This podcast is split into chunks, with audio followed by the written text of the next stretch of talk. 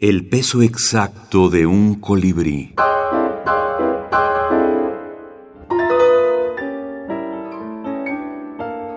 Ana María Matute.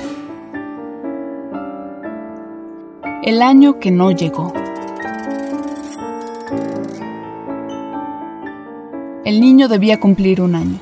Salió a la puerta y miró el borde de las cosas donde se puso una luz de color distinto a todo. Voy a cumplir un año esta noche a las diez, dijo. La luz se hizo más viva extendiéndose, llenando la corteza del cielo. El niño tendió los brazos y empezó a andar torpemente. Tenía sujeto a cada pie un saquito de arena dorada. Oyó el grito estridente de los vencejos. Subían como una salpicadura de tinta hacia aquella luz hermosa. Voy a cumplir un año esta noche, a las diez.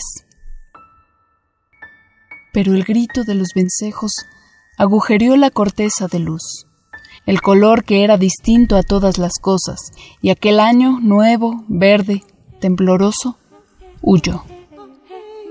Escapó por aquel agujero y no se pudo cumplir.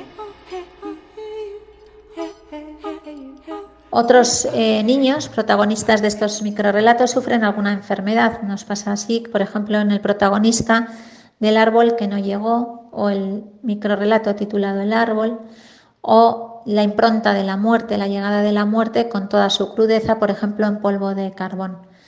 Son numerosos eh, aquellos microrelatos en los que la muerte tiene un protagonismo relevante algunos de ellos ya han sido mencionados, como en El tío vivo, el niño que encontró un violín en el granero, en El incendio, La sed y el niño. Todos ellos juegan con la ambigüedad y con la indeterminación y tienen una impronta eh, fantástica. Ana Calvo Revilla, profesora titular de Teoría de la Literatura en la Universidad San Pablo CEU, España y directora de Microtextualidades, revista internacional de microrelato y minificción.